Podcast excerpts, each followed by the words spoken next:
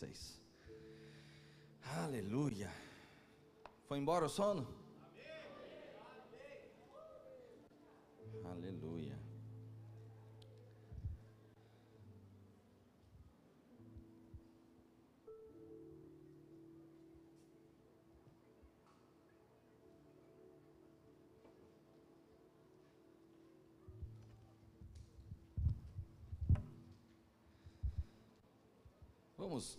Retomar. Fecha, coloca a mão no seu coração, fecha os seus olhos por um instante. Senhor, libera luz agora. Libera ousadia. Libera fé, coragem e uma medida nova de unção sobre nós. A unção para realizar, unção para liderar, unção para gerar discípulos e unção para cumprir propósito de Deus na terra. Em nome de Jesus. Diga assim: Eu creio que nessa tarde eu serei nutrido, alimentado, encorajado.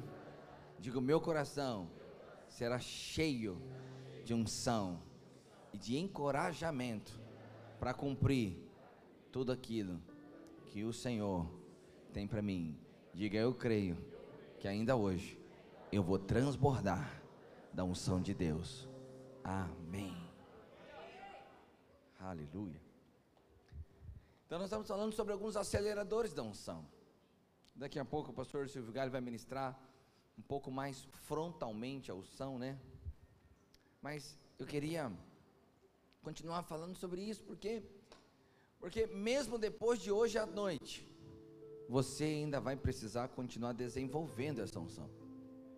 Então, esses aceleradores que nós estamos falando é, são mecanismos e são gatilhos que Deus usa para tornar maior aquilo que Ele te deu, para você multiplicar a unção. Então, nós falamos o primeiro gatilho, nós falamos que o primeiro gatilho é a fé. Precisamos crescer em fé, avançar em fé. Foi Deus que nos chamou. Aleluia. Segundo gatilho, então é a paixão. E a paixão estimula a unção. Então, quando a unção de Deus vem num coração que tem paixão, ela ganha uma dimensão muito maior. Porque a paixão é que faz os nossos olhos brilharem, nos faz acordar mais cedo, nos faz dormir mais tarde, nos faz semear uh, uh, um feriado como esse, semear diante de Deus. É interessante você prestar atenção nas palavras que você usa. Então, nós não estamos gastando um feriado, nós estamos investindo um, um feriado. Nós estamos semeando um feriado, sabendo que vai produzir grande colheita para nós. O terceiro gatilho, nós fechamos com isso no primeiro bloco, que o terceiro gatilho é a iniciativa. O terceiro gatilho é, é, é que a iniciativa coloca a unção em movimento. A iniciativa coloca a unção em ação. Por isso a iniciativa é muito importante para que nós não venhamos a cair na vala e no buraco dos cristãos teóricos, que tem muito conhecimento, que tem muita doutrina, né, que fica rasgando teologia, mas não tem vida, não tem realidade, não tem fruto de verdade. Por isso, a iniciativa atrai para nós as oportunidades.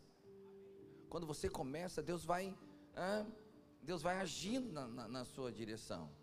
Deus vai se movimentando e vai conectando as coisas. Muitas vezes Deus nos dá o suprimento durante a caminhada, não antes da caminhada, durante. Houve uma unção aí, sei que durante um tempo nós pregamos bastante sobre isso, que a gente nunca tem, ah, né, né, não nunca, mas muitas vezes a gente não tem um recurso financeiro que a gente queria para ter o próximo filho. Aí a gente tem o filho sem ter um recurso e Deus manda o recurso. Aí você está apertado de novo, e fala, meu Deus, como que eu vou ter outro filho? Aí você, não, vou dar um passo de fé. Aí você tem o filho, aí Deus manda o recurso. Nessa história o pastor Davi já fez três.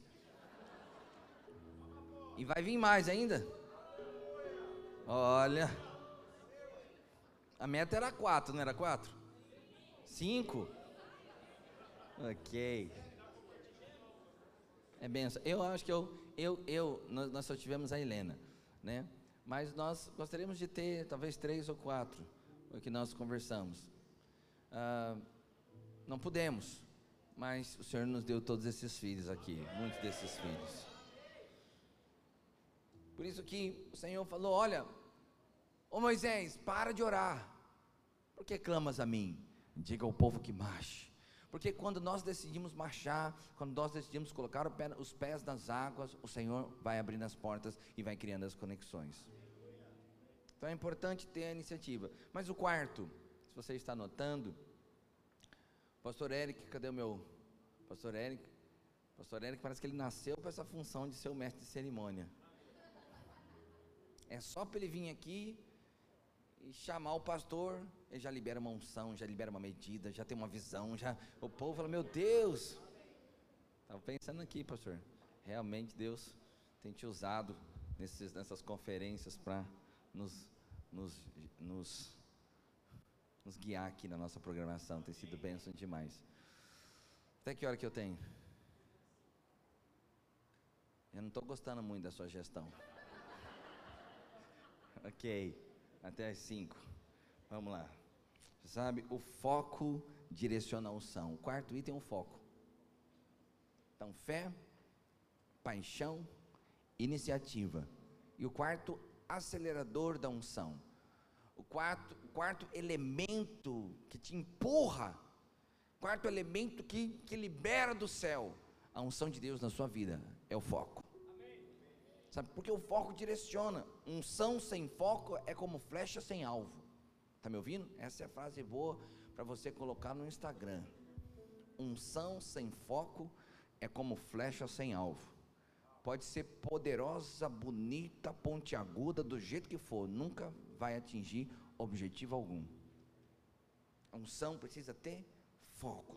Por isso, Paulo escreve em 1 Coríntios capítulo 9, verso 26, e ele diz assim: Assim corro também eu, não sem meta, assim luto, não como desferindo golpes no ar.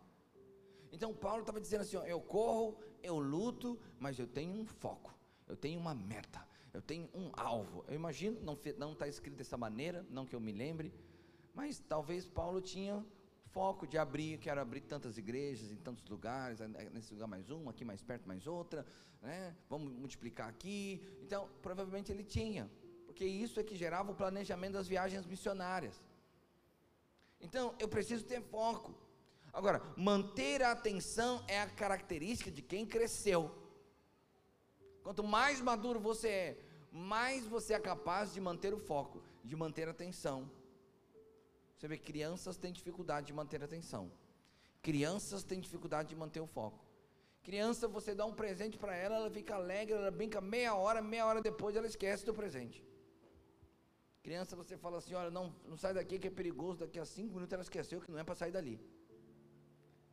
Então, é, agora, isso é natural, porque a criança tem a atenção flutuante, hora ela está aqui, hora ela está ali, qualquer coisa chama a atenção dela.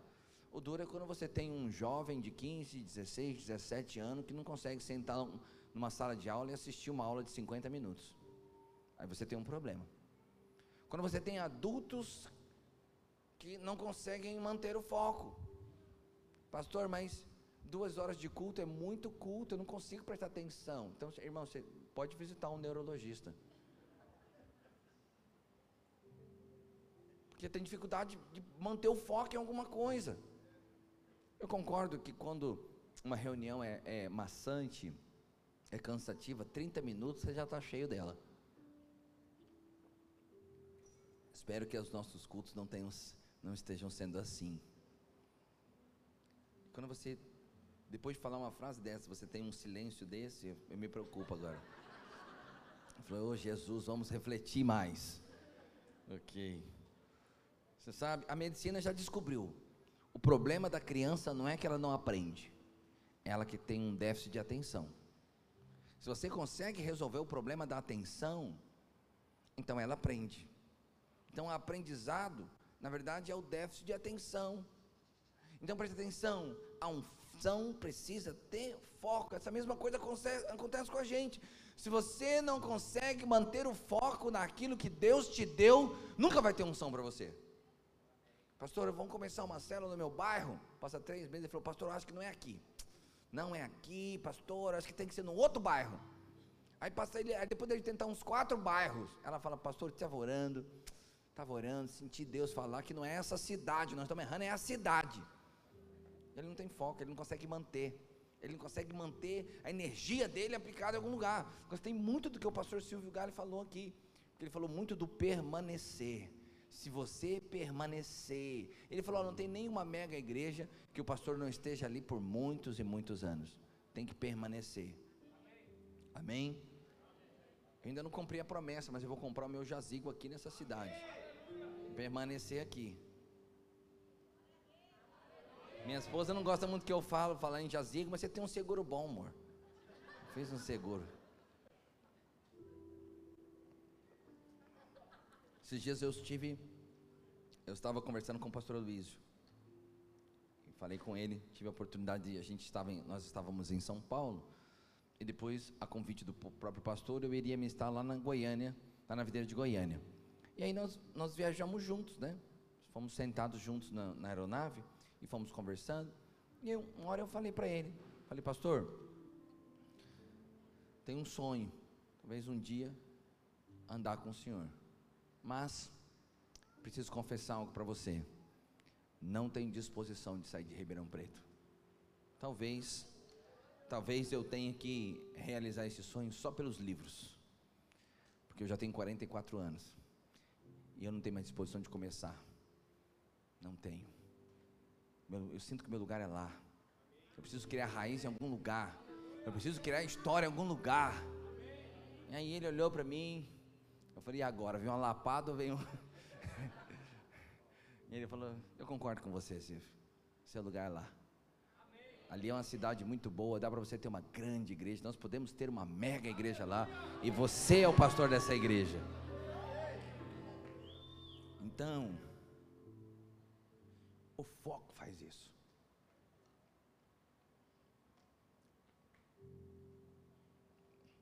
É culpa dele que está tocando agora. Você sabe, o foco faz isso. É você falar assim, vai ser aqui, não vai ser outro lugar. Um gatilho emocional. Você sabe quando você passa por lutas, é, dificuldades, logo vem na sua mente, não é aqui. Pastor que nunca pensou isso, tire a primeira pedra, né? Mas o que libera a unção é você permanecer. Você sabe que eu, eu, eu criei uma estratégia. Quem sabe um dia vira até um livro, né? Assim, não um livro, mas a inspiração de um, de um começo, né? Umas primeiras frases de alguma coisa. Uma vez eu fiquei pensando, quando eu estava muito cansado, os primeiros anos que eu estava aqui em Ribeirão Preto, teve um tempo que eu fiquei muito cansado. E eu não conseguia mais nadar, né? Não conseguia mais nadar. E aí eu pensei em algo que as coisas não aconteciam do jeito que eu queria, ou não fluíam do jeito que eu queria. E chegou um momento que eu estava muito, muito cansado. Sempre vinha esses, esses ataques na mente, né? Assim, vontade de desistir. Não é aqui, é outro lugar, é outra terra. Eu e, e aí às vezes eu, eu fiquei um pouco parado.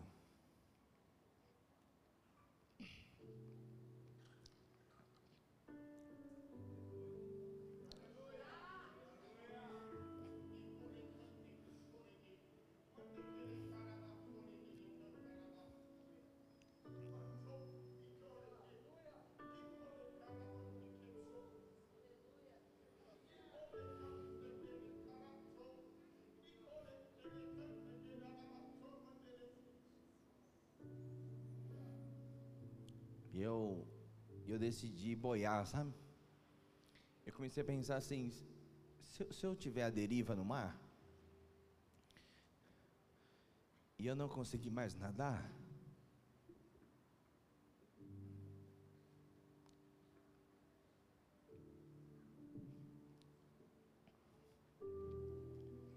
um jeito de não desistir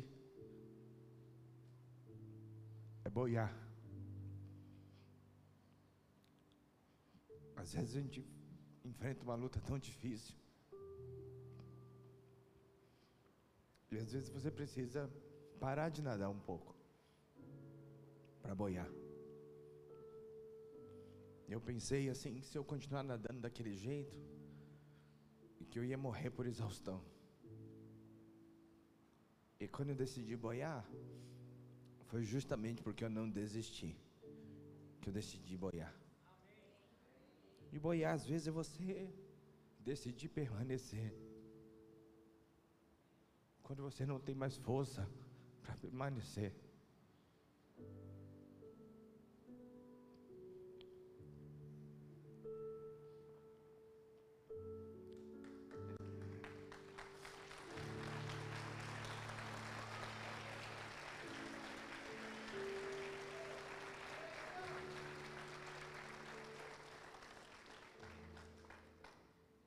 Depois de um tempo que você está boiando, sua energia volta e você volta a nadar.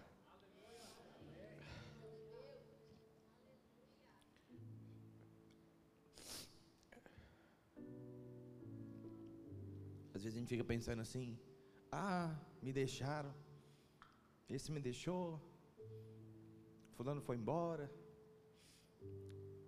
Quando eu achei que ia ficar bom, ficou pior. E às vezes você tem que lembrar em quem você está pondo foco, nem quem está indo embora, nem quem está ficando. Colocar o foco em quem está ficando. Tem que colocar o foco em quem está com a gente. Porque é com esses que Deus vai nos dar a vitória. Fiquei pensando em Gideão, né? Lembra de Gideão? Gideão. Obrigado, querido. Gideão em algum momento ele começou a olhar para quem estava indo embora. Deus falou para ele: bota o foco nos 300 que eu estou te dando, que é isso que você vai ganhar. Você sabe, quando a gente põe foco nas coisas, a gente permanece.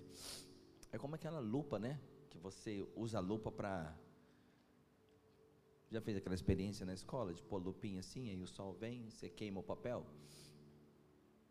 Eu vi alguém que disse que queimava formiga com a lupa. Você dá espaço para o pecado, né? Pega o papelzinho, queima o papel. Por quê? Porque o sol por si só ele não conseguiria queimar o papel, mas quando você dá foco e a lupa faz isso, né? A lupa produz esse foco, aí, aí fica muito mais poderoso. Existem algumas máquinas que cortam granito que é corta com jato d'água. Muita pressão, muito foco, muito poder. Pressão gera poder, né? Então, tudo que você coloca o seu foco aumenta de perspectiva. Coloca o foco naquilo que Deus te chamou para fazer.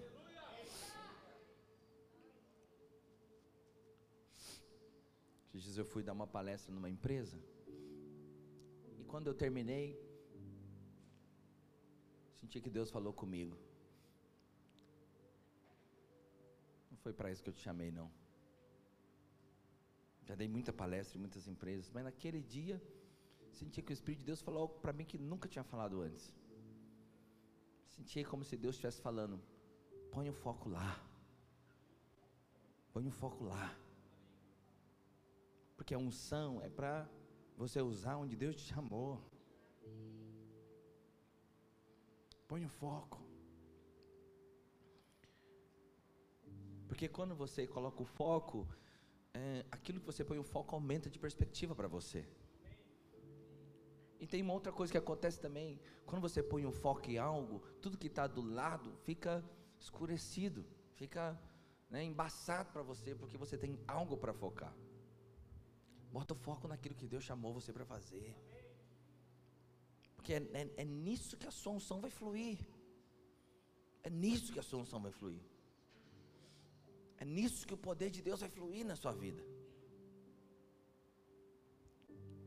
Porque o foco define o que você vai fazer e o que você vai fazer. E você sabe que muitas vezes o sucesso no chamado ministerial é muitas vezes ter discernimento de tudo aquilo que você não tem que fazer. Porque são tantas distrações, são tantas coisas que vão aparecer no meio, e você tem que saber o que você não tem que fazer, para se dedicar profundamente naquilo que você tem para fazer. E quando nós colocamos foco, a unção de Deus aumenta em nós. Quinto, quinto acelerador da unção de Deus: preparação. A preparação potencializa a unção. Potencializa. Talvez você possa achar estranho, mas uma coisa é a unção cair sobre alguém que tem o treinamento. Outra coisa é a unção cair sobre alguém que não tem o treinamento. Pastor, mas a unção não é uma capacitação sobrenatural e a unção não vai fazer? Vai, mas sobre aquele que está preparado vai fazer mais. Então você tem dois irmãos, um que tem um que tem muita dificuldade de falar, de, de, de organizar as ideias, de se comunicar. Ele tem dificuldade. E o outro fala bem, bem articulado, concatena bem, tem né, tem influência, e os dois recebem a unção, quem você acha que vai ser mais útil? Então, o preparo, o preparo é sim um acelerador daquilo que Deus quer fazer através da sua vida. Você precisa se tornar um vaso apropriado para aquilo que Deus quer fazer. Aquilo que Deus quer fazer. Então, seja alguém preparado para a tarefa, a unção vai fluir muito mais. Sabe por quê? Quando nós não estamos preparados para a tarefa, a nossa mente fica embriagada pela tensão da alma. Quando você está preparado para a tarefa, sua mente ela fica livre para poder perceber aquilo que é espiritual. Então você presta atenção, Davi era alguém ungido. Davi era alguém ungido. A Bíblia não especifica mas eu acredito que Davi matou urso e matou leão depois de ser ungido por Samuel. Eu fico pensando, irmão. Eu posso pensar em qualquer cenário, em qualquer cenário. Eu não consigo entender como que um homem mata um leão.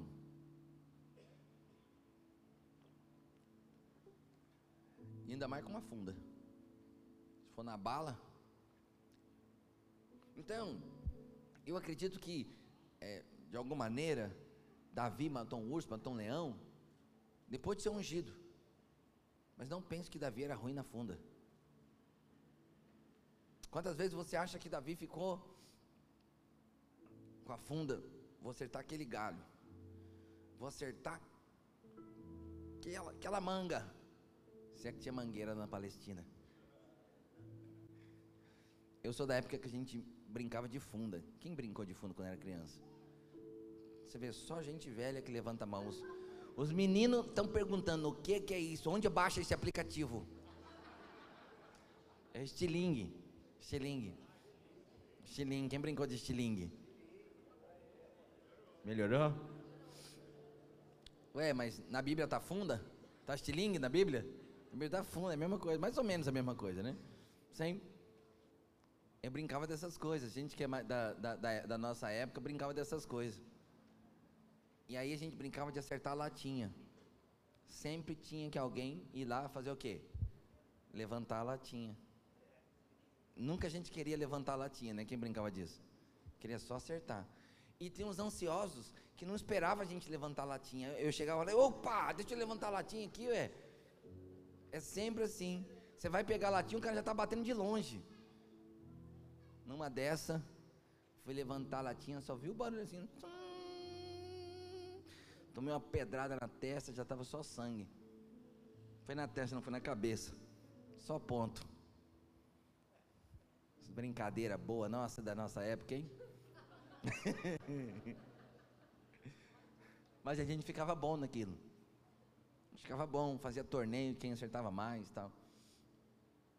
Então, Davi com certeza foi alguém que se tornou hábil. Talvez alguém que jogou até o braço ficar mole. Talvez Eu falei, meu Deus, mas meu braço está mole, não consigo mais. E a unção veio, veio sobre ele. E a unção que veio sobre ele potencializou aquilo que ele já sabia fazer. Então preste atenção. E o que ele sabe fazer potencializa, potencializa a unção. Por isso que a preparação, a disposição de se tornar um vaso preparado, isso vai liberar uma medida de unção maior para você. Eu creio que a preparação é como se fosse a ampliação do vaso. Quanto mais você se prepara, mais o vaso vai crescendo de tamanho e mais óleo ele é capaz de conter. Então, preparação fala de planejamento. A preparação, ela não impede a iniciativa. Se prepare, se planeja, mas em algum momento tem iniciativa. Se prepare, Deus quer usar você. Deus quer usar a sua vida. E quanto mais preparado você for, mais a unção vai fluir em você. Ah, pastor, eu achava que era o contrário. Eu achava que para ter unção eu precisava abandonar todo o preparo do mundo. Não, não precisa. Paulo foi o discípulo que mais frutificou. Ele era também mais preparado. Aí você fala assim: não, mas a, Paulo mesmo diz que ele considerava esterco tudo que ele tinha. Pois é, mas qualquer coisa vira esterco quando comparado com a unção de Deus. Entendeu? Ele não estava dizendo que o que ele tinha não valia nada. Ele estava dizendo que tudo que ele tinha, se comparado com o poder sobrenatural de Deus, aí não vale nada. Se prepare. Se prepare para ser um pastor poderoso na sua cidade. Se prepara. Leia. Estude. Mergulhe. Ouça quantas vezes for necessário até você aprender. Faça quantos esboços forem necessários até você aprender. Você é que líder de cela, se prepare. Coma. Ore. Treine, leia livros. Participe do discipulado. Participe. Penúltimo. Sexto. Prática. O preparo, ele tem a ver com a prática, mas eu acho que essa prática aqui tem a ver com o realizar literalmente. Vai para a prática, porque a prática aumenta o alcance da unção. A preparação te posiciona para fluir, mas a prática aumenta o alcance. Quanto mais prática você tiver, mais confiança você vai ter, mais a unção vai fluir. Porque a confiança é um tipo de fé. Então você veja bem, Davi chegou para matar Golias. Aí ele já chegou para o rei falou assim: ó, já matei urso e já matei leão. Quem é esse incircunciso? Ele já chegou com a prática. Ele já falou assim: eu já conheço isso aí. O leão foi difícil também. Pulava para um lado, pulava para o outro. Esse daí vai ficar parado. A testa dele vai brilhar fácil. Por quê? Tinha prática porque a prática da segurança, a prática da confiança. Então, comece a fazer, faça e refaça, e faça quantas vezes for necessário, até você ter muita prática, porque a prática vai fazer você fluir. Eu me lembro que um dos discípulos que andam comigo, uma vez ele perguntou para mim, pastor, como que faz para pregar desse jeito que você prega? Como é que foi esse negócio? Que caminho você percorreu? Que fórmula você acessou? Falei, ah, filho, você nem sabe. Eu já contei isso aqui para você. Minha primeira pregação não foi muito boa, não foi das melhores. E às vezes é a nossa esposa, nossa mais sincero, nosso mais sincero feedback. Né? Já, ela, já, ela já até chama o SAMU, falou, senhor pode ficar aqui na esquina de casa, que eu vou dar uma notícia para ele aqui agora. É um feedback do culto. Caso o senhor precise chegar aqui, o senhor já está próximo. Traz os desfibriladores aí da, da vida, que a pancada aqui vai ser forte. Aí preguei lá, fiquei uma semana Meu sogro estava sentado aqui, acabou com as minhas férias. Porque ele falou no começo das minhas férias que daqui a uma semana eu ia pregar, acabou. Já não consegui mais assistir Netflix, consegui mais fazer filme, ver nada. Só fiquei preparando essa mensagem. Preparei essa mensagem, quando chegou no sábado, eu achei que não estava boa, quis trocar. Comecei na segunda. Chegou no sábado, quis trocar. Eu falei, ah não, não vai ser boa essa mensagem, não ficou legal.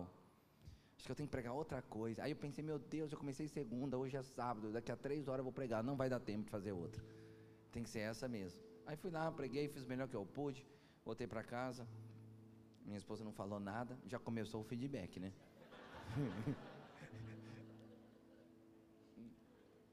Você sabe que não foi bom.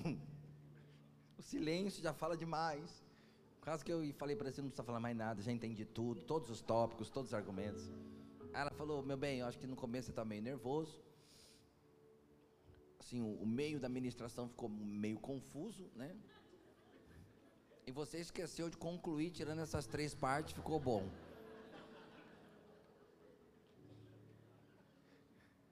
Falei, bom, então vamos lá, vamos continuar. E aí, o processo. Só que eu, eu, um pouco depois eu virei pastor de igreja local. Comecei a pregar todo domingo. Os irmãos de Ourinho tiveram que suportar lá até eu aprender. E aí vai aprendendo, vai fazendo, praticando, praticando, empenhando, praticando, faz esboço, ouve. Eu me lembro que as minhas primeiras pregações, eu ouvia de três a quatro vezes as mensagens do pastor Aloysio. Que é difícil pregar, né? Você ouve a mensagem do homem. Aí você prega no final, ninguém fala nada. Eu falei, meu Deus, o que, que eu fiz com a mensagem do pastor? então eu ouvia uma vez para ter um primeiro contato, ouvi uma segunda vez para é, para me sentir bem. A terceira eu já ouvia escrevendo e a quarta era só para arrancar o medo fora. Ficava ouvindo e tal. Às vezes eu tinha, eu tinha esboço meu que dava 20 páginas. Eu volto, esse dia eu estava falando para o pastor Davi, eu volto nos meus esboços do começo, e eu falei, meu Deus, era ruim demais. Que a gente vai melhorando, né? Mas era assim. Mas depois de 10 anos fazendo isso, eu, eu, eu consigo fazer um esboço em meia hora. Eu consigo sentar e escrever. Por quê? Muita prática. São 54 finais de semana por ano. 10 anos são 540 mensagens, mas muitas semanas eu prego duas, três vezes. Então você vai, você vai, então a prática, vai, esses dias a minha esposa falou para mim, sinto que parece que a sua unção aumentou. Você está pregando tanto, você está viajando tanto, você está falando tanto, que parece que quando você chega, você parece que está mais seguro, mais. Porque é isso que acontece, quanto mais você pratica, mais domínio você tem, a unção que já estava dentro de você ganha mais liberdade para fluir enquanto você fala. A liderança de célula é a mesma coisa, discipulado é a mesma coisa, plantar a igreja é a mesma coisa. Por isso eu falo para os pastores, dar aula na escola de ministério como se fosse pregação de domingo, porque ali é o seu púlpito. Porque no domingo quem prega aqui sou eu. Mas lá na sala de aula você pode pregar, lá para a sua rede você pode pregar, lá na vigília você pode pregar. E aí, de tempos em tempos, as oportunidades maiores vão chegando para pregar em outros lugares, para receber convite. Porque é assim que foi comigo. Meus primeiros anos de pastor eu pregava duas, três vezes por ano. Mas eu pregava na escola de ministério, estava compartilhando isso com o pastor Davi. Aí eu, eu fui diretor da escola de ministério. Eu pregava na sala de aula. Pregava como se fosse domingo. Era ali, era a minha, minha experiência de praticar. Pratica. Pratica a sua liderança. Pratica a influência. Pratica a palavra de Deus. Recebe no domingo, transfere para outros. Faz esboço, pratica. Você vai ver, a unção vai começar a aumentar dentro de você. Vai ser multiplicada, vai fluir mais. E quando você pegar o microfone para falar, ou mesmo sem microfone, pegar uma célula para ministrar, você vai perceber que algo a mais está indo. Está fluindo mais. Está indo mais. Porque você está praticando. É assim, Estopa? Estopa começou a liderar uma célula. Pensei até fazer um seguro para ele. Falei, meu Deus. E de repente ele vem fazendo, vem fazendo. E eu tenho visto, o Estopa está ficando mais seguro. Porque é a prática. Ouvido mais. Algumas dicas para você crescer na sua prática. Aprenda a modelar pessoas que você admira no ministério. O que é modelar? Modelar é uma expressão nova, está sendo muito utilizada agora no ambiente digital. Modelar é você meio que tirar um molde da pessoa, não você dar o molde para ela, mas você tirar dela o molde para você. Então, modelar é você ouvir uma mesma mensagem várias vezes até essa mensagem entrar dentro de você, né, Xandão? Xandão sempre faz isso, me manda, pastor, eu estou ouvindo de novo. Ele manda para mim. Não, acredita em mim. Eu ouvi o Corsão muito. Eu, eu trabalhava viajando. Quem trabalha viajando aqui? Trabalhava viajando. Então quem trabalha viajando sabe, a Cadu ali. Eu viajava é, 7 mil quilômetros por mês. 5 a 7. Andava razoavelmente, não é muito, mas andava, andava bem. Então eu ficava, sei lá, 6 horas, 8 horas, às vezes 10 horas em cima da caminhonete todo dia. Todo dia não, de segunda a sexta. E eu comecei a ter a prática de ouvir palavra. Ouvir, ouvir palavra. Eu tive um período que foi longo, assim, talvez de uns, uns, uns 12 meses, talvez 18 meses. Eu ouvia de 4 a 6 horas de palavra todo dia, de segunda a sexta. Aí quando chegava no domingo, a gente assistia três cultos, né amor? Sábado dava um refresco. Mas eu ouvia muito, muito, muito. E chegou um momento que quando eu comecei a ministrar, dar uma aula e tudo, eu tinha a impressão que nada daquilo que eu ouvia estava dentro de mim. Tinha essa impressão. Eu, meu Deus, mas eu ouço, ouço, ouço, ouço, parece que não entra. Na hora de eu falar, parece ser tão complicado. Na hora de eu falar, parece que parece que como se eu não tivesse ouvido direito. Mais uma vez eu ouvi o próprio pastor Luiz falar. Ele falou: uma hora o que você pôs para dentro vai começar a sair. É que às vezes ele, ele precisa encher, encher, encher até começar a transbordar. Eu vi, eu vi, eu vi, de repente, eu não sei o que, que foi. De repente eu comecei a perceber que quando eu pregava, havia um exemplo lá do cursão. Quando eu pregava, havia um princípio, não sei de onde. Quando eu falava, então preste atenção. Primeira coisa, ouça. Ouça seus pastores, ouça sua liderança. Pega homens de Deus, acompanha ele pelos livros. Vai modelando. Leia biografias. Depois, tenha disciplina. Porque nada funciona sem disciplina. Você pensa que os músicos estão tocando, eles, eles nasceram daquele jeito. Nasceram tocando. Nasceram entendendo tudo de harmonia. Não é assim não, filho. Tem muita, muita lágrima ali. Tem muito suor, muita energia. Final de semana que perdeu estudando. Dinheiro que gastou estudando para tocar daquele jeito. Então, tenha disciplina para ler, para estudar. Depois, estabeleça claramente um alvo e uma missão. Onde você quer chegar? Onde você quer chegar? Pastor, eu quero ser, eu não tenho chamado para ser um pastor de tempo integral, mas eu quero ser um discipulador. Quantas células um discipulador pode discipular? Seis? Oito? Pensa aí que se você tiver oito células discipulando, uma média de 10 a 15 pessoas, você pode ter 100 pessoas debaixo da sua liderança.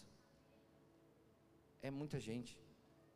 95% das igrejas do planeta não tem 100 pessoas. É muita gente. Estabeleça. Então eu vou ser um líder, eu vou estudar, eu vou fazer cursão, eu vou fazer CTL, eu vou me empenhar, eu vou multiplicar uma vez, eu vou multiplicar duas vezes, depois eu vou me tornar um discipulador, e como discipulador eu vou dar atenção para dois ou três líderes, depois quatro líderes, cinco líderes, seis líderes, sete líderes, oito líderes. E Deus quer te usar. Eu me lembro que teve um líder que falou assim, pastor, não tenha pretensão de ser um discipulador. Eu falei assim, você não tem, mas Deus tem a pretensão que você seja. Porque nós precisamos de muitos capitães para ter um exército de soldado. Deus precisa da sua experiência. Deus precisa que você avance. E por último, peça ao Senhor todos os recursos que você precisa, porque Ele vai te dar. Eu quero fechar com isso para a gente poder orar. Queria que o pastor Davi viesse aqui com a equipe já.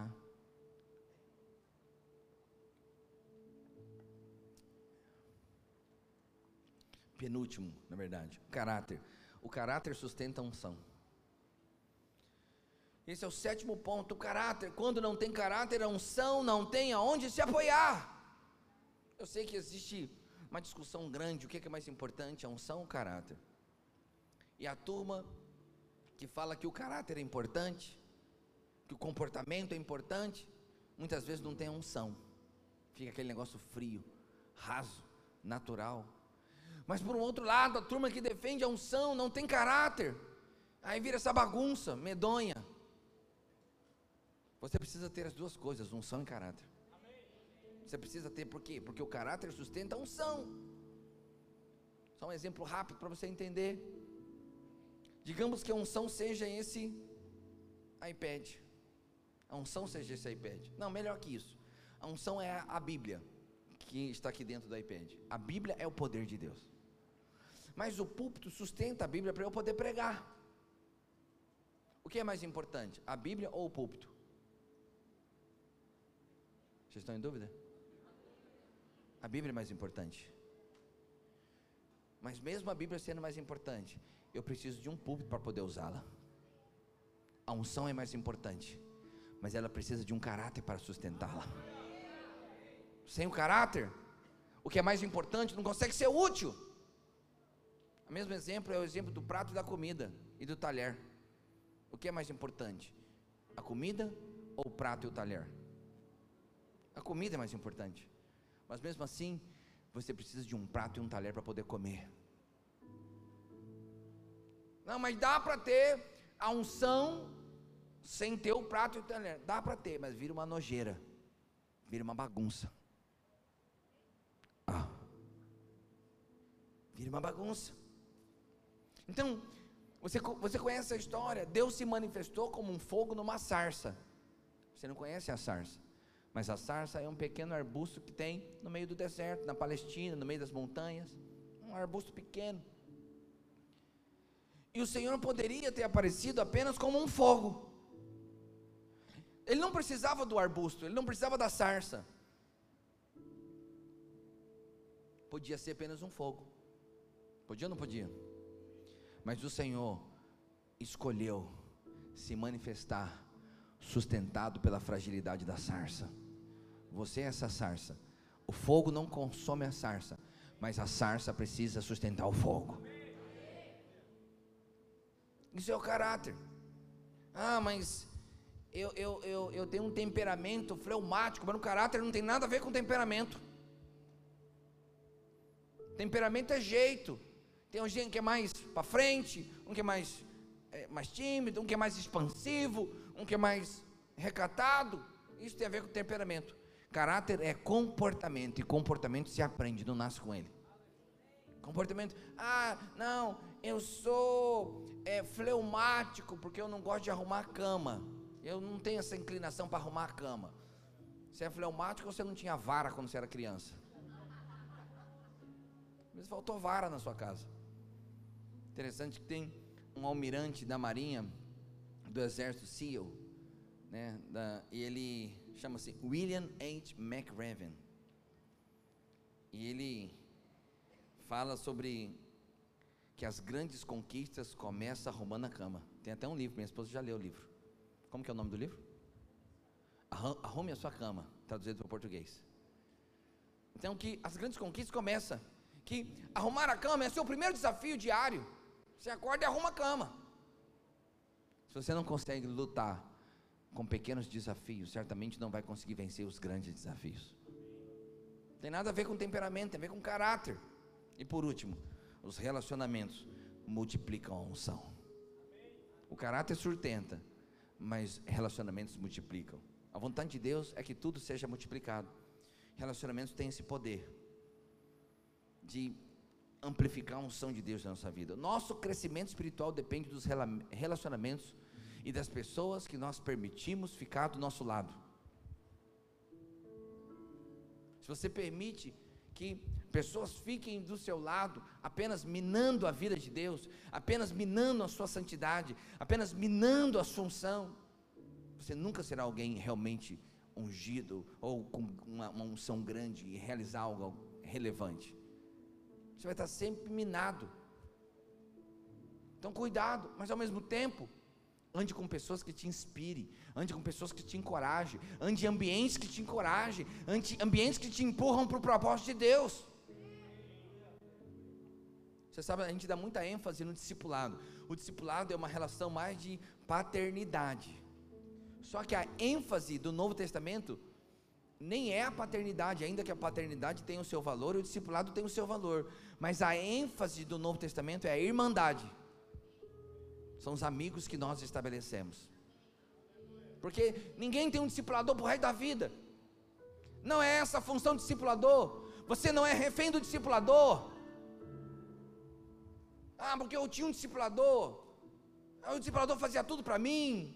O discipulador me inspirava, me orientava, me dirigia. Você era uma eterna criança, filho. Porque o dia que você fica adulto, aquele discipulador deixa de ser o discipulador.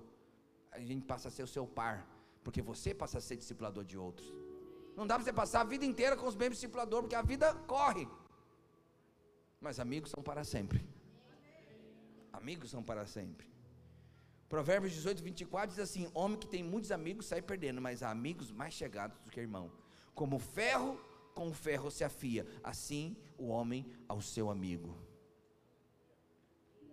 Amigos no ministério.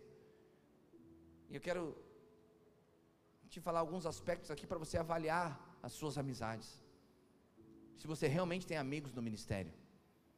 Porque nós somos feitos para isso feitos para se conectar feito para viver em comunidade. Deus nos criou assim. Algumas características de uma boa amizade. Primeiro, prazer mútuo. Tem que ter prazer mútuo. Não pode ser só um que tem prazer. Quando só um tem prazer na amizade, aquilo não é amizade. Talvez um acha que é amigo, mas para o outro aquilo é uma tortura. Ele está sempre se doando. Ele está sempre servindo. Não é amizade, porque não há prazer mútuo. Quando só um gosta de estar junto, não é amizade.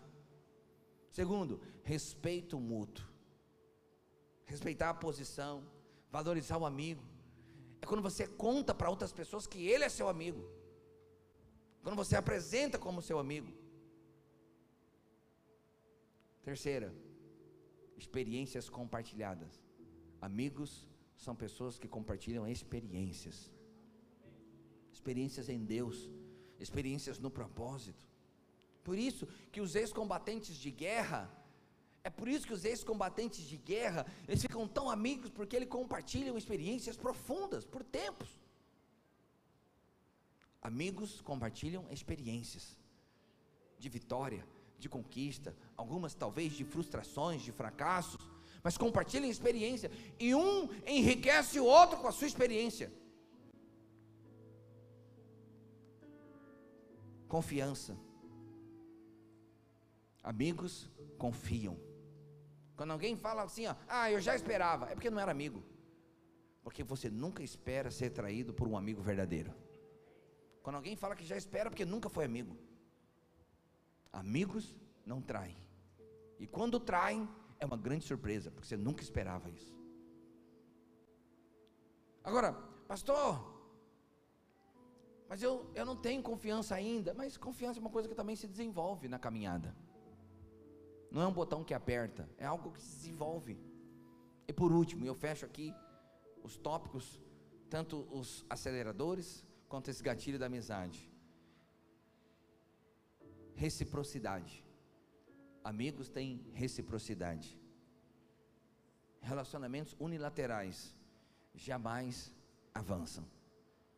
Quando só um faz, quando só um doa, quando só um se entrega, não tem amizade ali. Às vezes eu falo para os meus pastores que eu quero ter uma contrapartida com relação a eles. Porque nenhum relacionamento se perpetua quando só um se doa para o outro. Então o pastor Felipe está aqui comigo, integralmente aqui, é o único pastor que está aqui, funcionário da igreja. Ele se doa muito para mim, faz muitas coisas para mim, mas eu também faço muitas coisas para ele. Ele sabe disso. Isso é reciprocidade. Reciprocidade. Não, mas eu já dou o alimento. Ah, para. Ele já tem a graça de ter a minha presença. Não. Precisa haver reciprocidade. Porque uma hora você cansa. Só eu que dou. Discipuladores, sejam amigos dos seus líderes. Líderes, sejam amigos dos membros da sua célula. Pastores, sejam amigos dos seus pastores.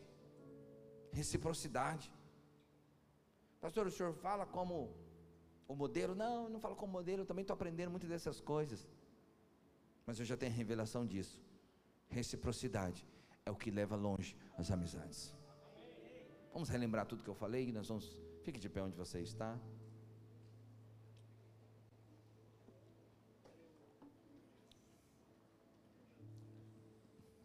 Oito aceleradores da unção, ministrei nessas duas palavras. Primeiro, a fé é ignição da unção. Segundo, a paixão estimula a unção. Terceiro, a iniciativa coloca a unção em ação. Quarto, o foco direciona a unção. Quinto, a preparação potencializa a unção. Sexto, a prática aumenta o alcance da unção. Sétimo, o caráter sustenta a unção. Vocês decoraram? Sétimo, o caráter sustenta a unção. Oitavo, os relacionamentos multiplicam a unção.